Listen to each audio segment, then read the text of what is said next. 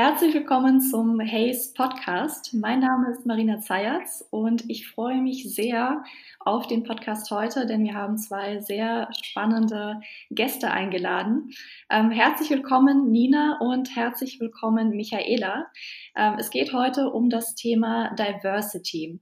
Und wir starten bei der Stunde Null, also mit der Frage, wie fängt man eigentlich an, wenn man das Thema Diversity aktuell noch nicht strategisch operativ im Unternehmen vorantreibt. Nina, ähm, du bist Head of Diversity und Inclusion bei der SAP in Deutschland. Und äh, stell dich doch bitte noch mal kurz vor. Wer ist Nina Strassner? Das mache ich sehr gerne. Ja, vielen Dank, äh, dass ich mich heute mit euch genau zu diesem Herzensthema und beruflichen Thema unterhalten kann. Genau, mein Name ist Nina. Ich bin seit einem Jahr jetzt, einem guten Jahr jetzt im äh, Management äh, bei der SAP für das Thema Diversity und People Programs. Das heißt, ich kümmere mich um die entsprechenden Personalprogramme, die zu diesem Thema passen, für ähm, unsere 25.000 Mitarbeitenden in Deutschland. Mein eigentlicher beruflicher Hintergrund liegt in der Rechtswissenschaft, in der Juristerei. Ich war zwölf Jahre lang Partner in der Rechtsanwaltskanzlei äh, als Fachanwältin für Arbeitsrecht. Das heißt, das war immer so auch mein Beurteilungs- äh, oder mein Aufschlagpunkt für diese Themen, was ich da noch immer mit reinbringe und freue mich unheimlich heute auf unser Gespräch. Mhm. Vielen Dank, Nina. Und wenn ich vielleicht noch eine Sache ergänzen darf, ich habe natürlich mich umgeschaut auf deinem LinkedIn-Profil und fand da eine sehr, sehr coole Bezeichnung zum Thema Diversity. Da schreibst du nämlich, Diversity is the invitation to the party. Inclusion is being asked to dance, but the goal is each and everyone dancing like nobody is watching. Fand ich sehr, sehr einprägsam. Ja, fand ich auch einprägsam. Also ich wünschte, es wäre wirklich entirely von mir. Ähm, ist es nicht. Äh, außer der, der dritte, dritte Zusatz, der mir immer sehr, sehr gut gefallen hat, nämlich dieses Dazugehören, dieser Sense of Belonging, wie man so in englischen Buzzwords ähm, gerne sagt. Und so wollen wir uns ja eigentlich fühlen und wäre ähm, dann auch schön ein Aufschlag auch für unsere, für unser Oberthema, wie man eigentlich damit anfängt, äh, wenn man sich diese Bilder im Kopf aufmacht. Eigentlich sollen sich alle so fühlen, ähm, wie sie sich gut fühlen. Jeder kennt das Gefühl äh, zu Hause oder äh, unter, mit guten Freunden, dass man so sein kann, äh, wie man sein möchte. Und wenn man tanzen möchte, tanzt man halt. Sehr schön. Finde ich äh, eine tolle Metapher. Und äh, jetzt kommen wir zu dir, Michaela. Du bist Head of Diversity und Inclusion bei Hayes und äh, bist diejenige, die das Thema bei Hayes auch tatsächlich gestartet hat. Ähm, erzähl doch mal ein bisschen äh, zu dir. Ja, danke Nina und Marina für die Einleitung. Mein Name ist Michaela Jaab. Ich bin seit etwa einem Jahr Head of Diversity and Inclusion bei Hayes in Deutschland. Ähm, bin schon etwas länger bei Hayes, war vorher in der strategischen Projektrolle in HR und wir haben angefangen, ähm, 2018 das Thema Diversity Management als strategische Initiative aufzubauen, haben dann aber relativ schnell gemerkt, dass das kein Projekt ist, sondern eine langfristige strategische Initiative und deshalb darf ich mich jetzt seit einem Jahr vollumfänglich um das Thema kümmern. Vor meiner Zeit bei Hayes war ich über zehn Jahre in verschiedenen Beratungsunternehmen tätig, hauptsächlich rund um ähm, die Themen Organisations- und Strategieentwicklung im Vertrieb. Mhm. Sehr schön. Ähm, da wären wir auch schon direkt bei der ersten Frage. Und zwar, ähm, viele Unternehmen, insbesondere mittelständische Unternehmen, haben zwar die Wichtigkeit von Diversity-Programmen verstanden, nicht alle, viele, ähm, aber sie hadern damit, das Thema bei sich gezielt auf eine strategische und operative Ebene zu bringen. Ähm, da gibt es vereinzelt bestimmte Sachen, die vielleicht gemacht werden, aber irgendwie scheint das nicht so richtig ähm, ja, im Unternehmen ähm, Hand und Fuß zu haben. Ähm, und da ist die große Preisfrage, wie fängt man da denn eigentlich an? Ähm, vielleicht anhand von Beispielen. Wie hat denn die SAP damals angefangen und was waren da vor allem die Auslöser, Nina? Mhm. Ja, das ist äh, ganz spannend. Im Endeffekt genau das, was wir ja gerade schon äh, gehört haben. Man fängt äh, erstmal damit an zu verstehen, dass es wichtig ist und dann passiert äh, genau das, was ja auch bei, bei Hayes passiert ist und genauso ist es bei uns auch passiert, dass man feststellt, Moment mal, das reicht nicht, äh, das so nebenher zu machen, sondern da muss wirklich, müssen alle Fäden zusammenlaufen. Man kennt das so in dieser Corporate-Sprache. Das Thema muss irgendwo aufgehängt sein. Das sind ja auch immer so Buzzwords. Es muss also bei bei jemand hängen, es muss jemand orchestrieren, es muss jemand äh, koordinieren. Ich würde schon sagen, das war auch bei uns der, der erste Schritt, dass das Thema ähm, von jemandem nach vorne getrieben werden kann. Und dann kommt ja aber oft äh, der zweite Punkt, dieses berühmte Pinkwashing äh, in, in dem Bereich oder Greenwashing oder welche Farben man auch alle da nennen möchte, dass es einfach nicht reicht, einen Head of Diversity zu installieren. Also wenn äh, wir beide da jetzt so One-Woman-Shows wären in unseren Unternehmen, dann ähm, sage ich immer so, könnten wir auch Stammtischreden halten irgendwo auf dem, im, im, im Biergarten, sondern wir brauchen ähm, Mitstreiter, wir brauchen Advokaten, wir brauchen äh, äh, Personen im Unternehmen, mit denen wir zusammenarbeiten, die das in die Organisationen reintreiben. Das heißt, der allererste Schritt ist tatsächlich eine Taskforce äh, zusammenzustellen und sich auf die Definitionen und der, die dringendsten Themen ähm, zu einigen, mhm. äh, mal zu schauen, wie die Zahlen so aussehen, also die Evaluationsarbeit zu machen. Äh, wie wie äh, ist es denn bei Hayes gewesen? Also wie war, was war denn euer allererster Schritt? Das finde ich ja dann auch immer spannend, weil ich habe schon zwölf Teammitglieder. Bei uns ist das ja schon sehr, sehr groß aufgehängt. Wie ist denn das bei euch? Gute Frage, also Michaela. Ganz ähnlich gemacht, wie du es gerade beschrieben hast. Ähm, wir haben erstmal wirklich tief in die Daten uns äh, auch reingeschaut und analysiert und ganz, ganz, ganz viel gefragt in der Organisation. Was wo, wo sind denn unsere Handlungsfelder, wo stehen wir denn, was, was sind denn die Hürden, die vielleicht die ein oder andere äh, Gruppe am Aufstieg hindern? Und ähm, wo wollen wir denn überhaupt hin? Und wir haben ähm, ganz lange am Anfang sehr eng ähm, nur mit dem Senior Management zusammengearbeitet und mit einzelnen Multiplikatoren, indem wir relativ schnell, so wie du sagst, das Taskforce, wir haben ein Diversity Council gegründet mit, mit ähm, Kolleginnen und Kollegen aus verschiedensten Unternehmensbereichen mit verschiedenen Hintergründen etc., um uns alle Perspektiven reinzuholen und haben dann ähm, ja die ersten Monate tatsächlich nur mit dieser Gruppe ganz, ganz eng zusammengearbeitet, um uns klaren Plan zu machen, wo wollen wir hin, wo ist unser Fokus, ähm, was sind so die ersten Schritte. Und erst dann sind wir quasi in die Organisation rausgetreten mit den ersten konkreten Maßnahmen, die wir dann umgesetzt haben. Mhm. mhm.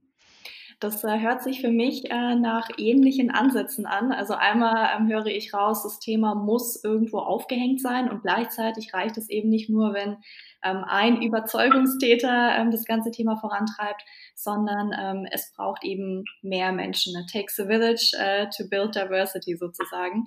Ähm, und gleichzeitig ähm, höre ich auch raus, es braucht äh, halt nicht irgendwelche Überzeugungstäter im Unternehmen.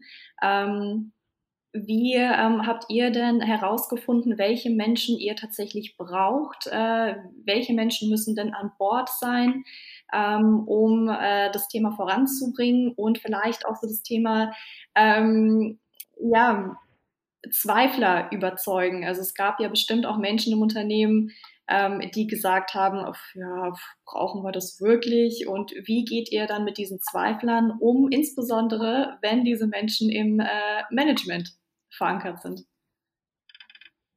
Mhm.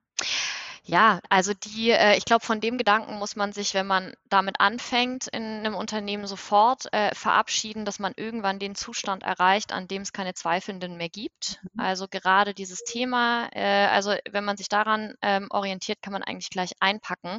Das ist letztlich aber auch das Salz in der Suppe, dass man, ähm, ich würde schon auch sagen, wenn man sagt, das Thema nehme ich, braucht man eine gewisse Frustrationstoleranz und man braucht so eine einfach machen ähm, Mentalität. Also wenn man äh, vom Kleinen äh, zum Großen möchte, funktioniert es nicht. Man muss also ähm, einfach mal anfangen, einfach mal einen Testballon ähm, zu starten. Und diese Testballons aus meiner Sicht starten ähm, einmal mit den Daten. Das hatten wir schon, also mal so ein bisschen zu gucken, wie ist eigentlich unsere Belegschaft äh, zusammengesetzt.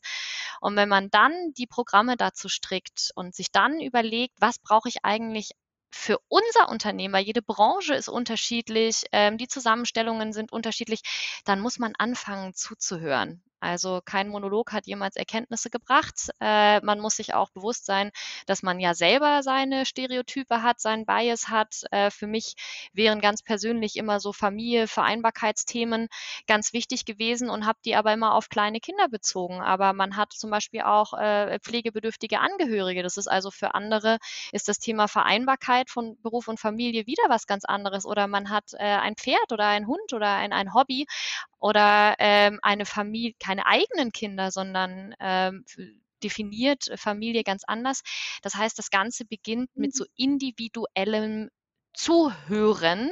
Und da sind je nach Unternehmensstruktur entweder die einzelnen Abteilungen äh, gut oder in so großen Unternehmen, wie wir es jetzt ja auch sind, ähm, Netzwerkgruppen, die sich oft auch schon bilden. Also dann treffen sich hier mal die Eltern oder da ähm, auch die Pride-Netzwerke, das sind bei uns die LGBT-Netzwerke mhm. oder so welche mit kulturellen Hintergründen. Also hingehen äh, und zuhören und sagen, äh, was wäre denn ein Programm, das ihr euch wünschen würdet, spielt doch mal, wünscht ihr was. Und dann schauen wir, wie wir das ähm, so wie Michaela auch sagte, wie wir das gespielt kriegen, wie wir das ähm, in Konzepte übersetzen können. Das ist dann die eigentliche Inklusionsarbeit, äh, die man da macht. Mhm. Ah, sehr spannend. Äh, du hast angesprochen, auch äh, die eigenen Biases zu hinterfragen, finde ich auch einen sehr wichtigen Punkt. Ähm, nur weil man natürlich jetzt Diversity-Beauftragter ist äh, oder das Thema ownt, äh, ist man ja nicht frei davon. Ähm, und es bedeutet ja sehr, sehr viele Sachen und geht so ähm, ja über die klassischen Bilder vielleicht, die man hat oder selber erlebt hinaus. Sehr interessant. Ähm, Michaela, wie ähm, gehst du denn mit äh, Zweiflern um? Ich glaube, Nina hat es gerade ganz gut schon zusammengefasst. Ähm, das Ganze ist ja kein, also Diversity Inclusion einzuführen ist ja nicht, ich lege mal eben einen Schalter um und dann funktioniert es jetzt anders. Das, wir reden ja von Menschen und Organisationen und Unternehmenskultur, die sich jetzt nicht von heute auf morgen ändert. Und klar gibt es immer Kolleginnen und Kollegen, die sofort Feuer und Flamme sind und dabei sind und es gibt welche, die zweifeln. Und Natürlich gibt es unzählige Studien, die belegen, dass diverse Teams vielleicht anstrengender im, im Management sind, aber insgesamt innovativer, erfolgreicher, performanter. Aber das allein überzeugt ja nicht jeden. Ne? Die Menschen möchten ja spüren, dass sich da für sie im Positiven was verändert, dass sich da was tut. Und mhm. ich glaube, dafür braucht man genau diese Überzeugungstäter, die du vorhin angesprochen hattest. Am besten im Management, aber auch unter den Mitarbeitern. Leute, die einfach den Mut haben, Dinge einfach mal, Nina sagte, einfach machen. Ich meine genau das Gleiche, einfach mal ausprobieren, einfach mal mutig sein und damit positive, gute Beispiele schaffen, die dann auch andere wieder überzeugen, ähm, mitzumachen oder das auch zu machen oder darüber mal nachzudenken oder zu hinterfragen, wie sie Dinge bisher gemacht haben.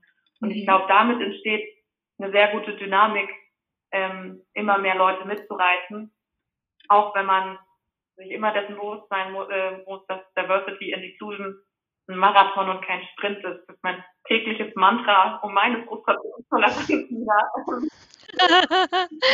ja. Ein Marathon, kein Sprint. Mhm. Menschenorganisationen ändern sich nicht von heute auf morgen, sondern es braucht einfach Zeit, positive Beispiele, mitreisende Ideen, immer wieder Impulse und dann ähm, kann es aber auch richtig vorangehen mit dem Thema Diversity and Inclusion. Mhm. Da kommen wir auch schon äh, zu dem Thema Langfristigkeit, äh, wenn du sagst, es ist eben kein Sprint, sondern ein Marathon. Ähm, es ist natürlich schön, wenn man anfängt und ähm, da am Anfang viel Erfolg hat und ähm, im Endeffekt, wie natürlich bei vielen äh, Sachen, dann kommt es manchmal vor, dass äh, die Kohlen irgendwann nicht mehr so ganz äh, heiß sind und äh, vielleicht auch kälter werden. Ähm, das heißt auch das Thema Erfolge oder die Sachen, die gut laufen, auch immer wieder auf die Agenda heben, immer wieder sichtbar machen. Ähm, was sind denn weitere Aspekte? Wie schafft man es, Diversity tatsächlich auch langfristig im Unternehmen, in der Unternehmenskultur zu verankern? Ähm, Nina, vielleicht du als Erste, wie ähm, schafft ihr das äh, tagtäglich? Mhm. Also äh, es gibt da ja ganz viele so Sayings, so der, äh, ähm, wie heißt es so schön, der, der Fisch äh, stinkt vom Kopf her oder es muss, äh, es muss äh, jemand entschieden vorangehen. Also ich bin ein ganz große Verfechterin äh, davon, dass man sowas nicht rein aus den betroffenen Gruppen heraus äh, treiben kann. Das heißt, erfolgreiches Diversity Management äh, zeichnet sich dadurch aus, wo man die Lösungs, wo man die Lösungen sucht und wen man dafür verantwortlich macht. Also wer ist letztlich dafür verantwortlich? Weil so dieses Verantwortlichkeits-Ping-Pong, das ähm, kennt, kennt man im Familie. Also das, was im familiären Bereich, eigenen Bereich schon, schon jeder kennt, kann man absolut gut auf Diversity Management übersetzen. Das heißt, für welche Dinge eigentlich, wenn ich möchte, dass etwas läuft oder dass sich ähm, auch in meiner Familie vielleicht etwas verändert, äh, da müssen mehrere mit ranziehen. Aber wenn letztlich diejenigen, die die Verantwortung für einen bestimmten Bereich tragen, ja, wenn die nicht äh, überzeugt sind, keine Konsequenzen ziehen, das nicht vorleben, dann wird es funktionieren. Also das ist so ein Bild, das ich mir sehr oft ähm, male, auch als Managerin selber fürs Team, aber auch für diese ganzen Programme. Das heißt, ähm, Führungskräfte, die da äh, vorangehen, die man immer wieder an ihre Offenheit und an ihre Verantwortung dafür erinnert. Denn letztlich ähm, gehört das zu guter Führung dazu, das zu schaffen, dass ein Team divers ist und zwar, dass es nicht einfach nur divers ist. Also es bringt überhaupt nichts, irgendwie nach Diversitätsmerkmalen äh, einzustellen und die Leute dann aufeinander loszulassen, sondern man muss sie eben ähm, auch bewusst ähm, verteilen. Man muss sie an die richtigen Stellen setzen und man muss ihnen etwas zutrauen und man muss, das Thema hatten wir schon, diese eigenen Stereotypen und eigenen Bias auch die ganze Zeit Zeit äh, hinterfragen, wenn man jetzt jemanden auf so einen ähm, Pod setzt. Das heißt, das wäre äh, für mich nochmal an der Stelle was, was man wirklich betonen muss, dass das, wenn wir so viel von ja, das müssen irgendwie alle gemeinsam machen. Was bedeutet das denn? Das bedeutet eben nicht, dass man sich gegenseitig die Verantwortung dafür zuschiebt und sagt, ja, aber das traue ich mich nicht oder ja, das geht aber jetzt nicht, sondern ganz entschieden liegt die Verantwortung für sowas auch in der Führungskultur. Dass also wirklich, äh, wirklich bestimmte Dinge auch mal durchzusetzen, die man angekündigt hat, ähm, das äh, ein bisschen mit Budget auszustatten, aber da kommen wir sicherlich nachher auch noch dazu, ob das Ganze eigentlich fürchterlich viel Geld kosten muss oder nicht. Aber das wären so ähm, für mich nochmal ganz, ganz wichtige Punkte, dass die Lösung dafür nicht die Betroffenen jeweils selbst sind, sondern ähm, die müssen dann zwar mitlaufen, ja, aber es kann nicht sein, dass es quasi um das Einfordern geht, sondern man muss es eben auch bekommen ähm, was, was einem zusteht oder was man verändern möchte. Mhm. Also Stichwort Accountability. Mhm. Mhm. Michaela, wie ist es denn bei Hayes? Ähm, wie schafft man es da langfristig, das Thema auf der Agenda zu halten und natürlich vor allem ähm, positive Veränderungen zu erzeugen? Mhm. Also ich glaube tatsächlich, das Wichtigste ist, das, was Nina gerade angesprochen hat, dieses ähm, große Wort Management Buy-in. Ähm, ist das nur eine Eintagsfliege oder steht das Management wirklich langfristig dahinter und ist bereit, auch mal eine harte Entscheidung zu treffen oder mal, wie du sagst, Nina, eine Konsequenz zu ziehen. Ähm, ich glaube aber auch, wenn das die Voraussetzung ist und die muss gegeben sein, dann ist es auch sehr hilfreich für die Langfristigkeit, wenn man Diversity and Inclusion mehr und mehr immer mitdenkt, statt es separat zu denken. Also es in, in Formate, in Tools, in Prozesse ähm, reinzuarbeiten, im Sinne von alle diese Prozesse zu hinterfragen und zum Beispiel Hindernisse, Hürden rauszunehmen, zum Beispiel ähm, Leitfäden mitzugeben, zum Beispiel ähm, Feedback-Gespräche so zu stricken, dass das Thema auch Teil des Ganzen ist. Und so ist es immer mehr Teil der Kultur. Und also mein großes Ziel, was die Langfristigkeit angeht, ist, dass wir das gar nicht mehr andauernd ansprechen müssen und dass wir gar nicht mehr überall hinterher sein müssen, weil es selbstverständlich ist. Das natürlich wieder, da sind wir wieder beim Marathon. Aber ähm, ich merke, dass jetzt so nach zwei Jahren langsam der Wind dreht von ich gebe andauernd Impulse mit dem Management in die Organisation zu, die Impulse kommen aus der Organisation, weil das Thema sichtbar ist, weil sich weil die Leute sensibilisiert sind dafür, weil ihnen selber viele Dinge auf, äh, auffallen und weil sie dann auf mich oder auf uns im Management zukommen und sagen, ich habe hier eine super Idee, können wir hier mal ein Pilotprojekt machen. Oder mir ist aufgefallen, dass wir in unseren Systemen immer die männliche Form verwenden. Wieso können wir das eigentlich nicht ändern? Oder ich würde gern ein Netzwerk für Väter gründen, weil ich das spannend finde. Und das ist für mich ein sehr, sehr gutes Zeichen, dass wir dabei sind, das Thema zu verankern und dass es auch langfristig hoffentlich nachhaltig ist und bleibt. Mhm. Das heißt, da gehen wir ähm, in Richtung äh, Dancing like nobody's watching, oder? Na, so weit würde ich noch nicht gehen. Nach zwei Jahren ist ja fast vermessen, aber ich, ich glaube, die Richtung ist die richtige, habe ich das Gefühl, weil es einfach angenommen und zurückgegeben wird und aktiv quasi nachgefragt wird, anstatt dass wir oder ich immer wieder reinpieksen müssen in irgendwelche Biesenkörbe. Mhm.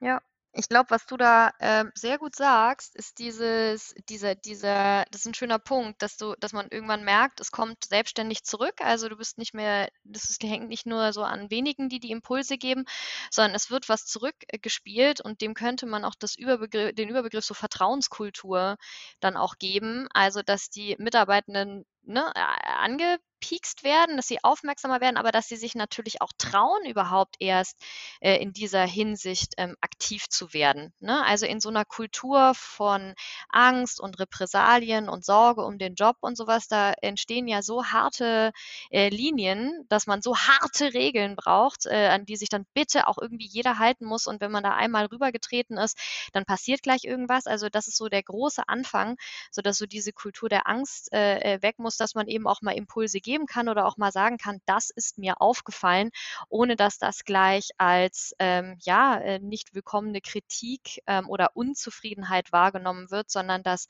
Feedback insgesamt positiv besetzt ist. Und zwar Feedback vom Management an die Mitarbeitenden, aber halt auch vice versa. Ne? Also wir sind halt längst aus dieser Zeit raus, wo man irgendwie Führung nur so verstehen kann oder Mentoring nur in eine Richtung geht, sondern auch äh, man sich bewusst sein muss, dass man auch vom Mentee ganz viel lernen kann und so auch ähm, Feedback ähm, bitte auch ähm, von, den, von den jeweiligen Managern und Managerinnen eingeholt wird. Und das muss man auch erstmal lernen. Ja, das muss man auch erstmal in so eine Führungskultur verankern, dass Feedback halt weh tun kann vielleicht manchmal oder dass ähm, ne, da wertvolle Impulse drin sein können, damit es halt hinterher besser läuft, weil die Mitarbeitenden wissen schon selber am besten, ähm, wie es ihnen gut geht. Ne? Da muss man einfach das Vertrauen dann äh, von denen auch gewinnen, dass sie das genauso, wie du beschreibst, äh, sich auch trauen, das zurückzuspiegeln an die jeweiligen Entscheidungsträger, Trägerinnen in dem Moment. Und ich glaube,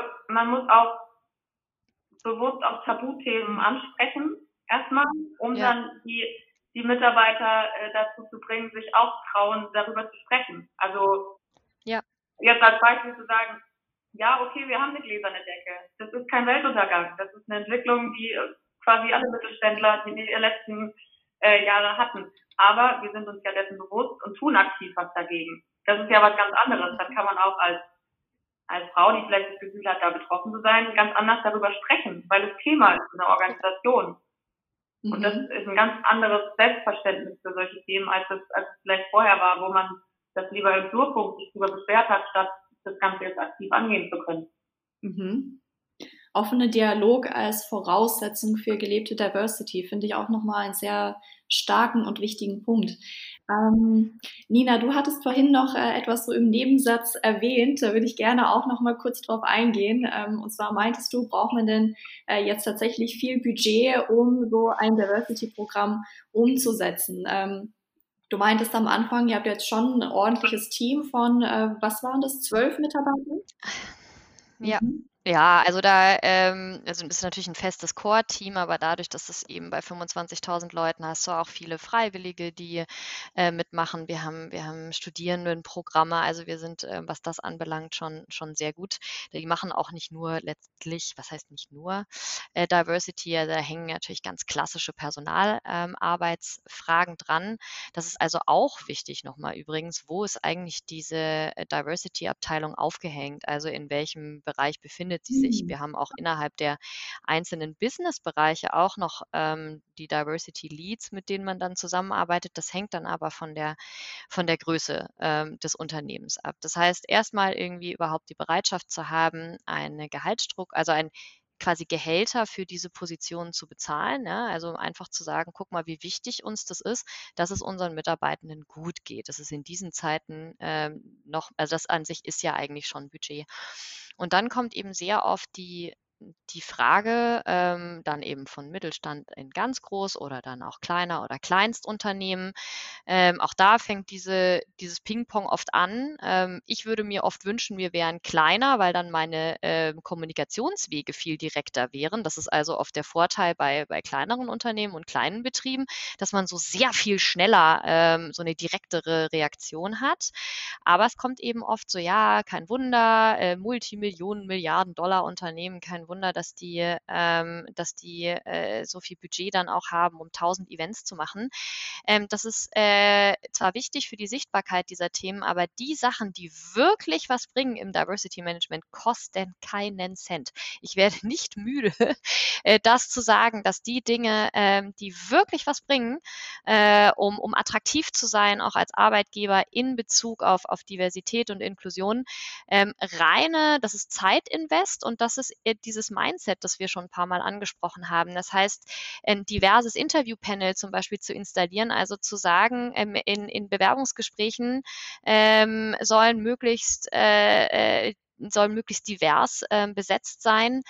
Äh, das kostet nichts. Das, das kostet also letztlich, äh, zumindest muss man dafür nicht Budget vorhalten, sondern wenn dann ähm, Arbeitszeit oder zu sagen, wir gucken mal ein bisschen die Nachfolgeplanung an. Also wen ziehen wir uns da eigentlich ran? Wer ist eigentlich so in deiner, in deiner Pipeline drin, in deiner Nachfolgeplanung?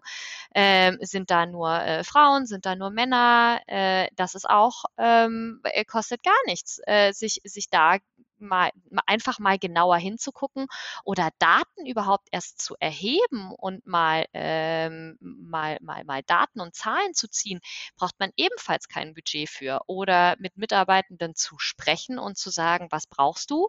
Und zwar nicht, was brauchst du als homosexueller Mann oder was brauchst du äh, als Frau oder so, sondern was brauchst du, ähm, um gut arbeiten zu können, ähm, um uns vertrauen zu können, ähm, möglichst flexibel zu sein, zu sagen, wir stellen um auf, alles ist möglich. Ja, wir versuchen, äh, also nur wer äh, das Unmögliche versucht, schafft das Mögliche. Also quasi, wir versuchen maximal flexibel zu sein.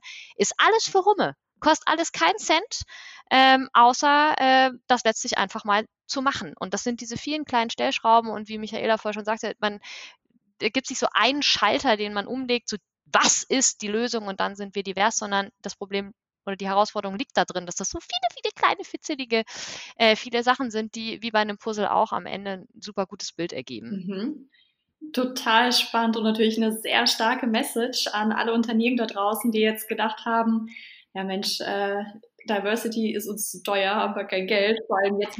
Wenn man im Geld schwimmt, in der Krise haben wir dafür kein, kein Geld. Völlig nachvollziehbar, aber wir sind es oft gefragt worden. So wird jetzt hier irgendwie das Budget äh, gecuttet ähm, äh, für solche Dinge.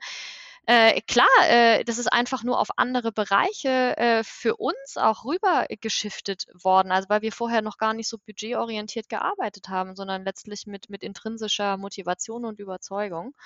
Und ähm, das hat Michaela ja vorher irgendwie auch schon angesprochen, dass man da, ähm, wenn man, wenn man da die ähm, gerade am Anfang ähm, so Pläne macht und äh, mal zuhört, wo die eigenen Bedürfnisse sind, das hat erstmal noch nichts gekostet. Dafür musste man noch kein Event mit Fingerfood ähm, und eine riesen Social-Media-Kampagne starten, sondern man kann sich auch ein bisschen auf die Mitarbeitenden verlassen. Die werden schon nach draußen erzählen, dass man ein very good place to work ist. Ja, insbesondere in Zeiten von äh, LinkedIn und äh, Xing.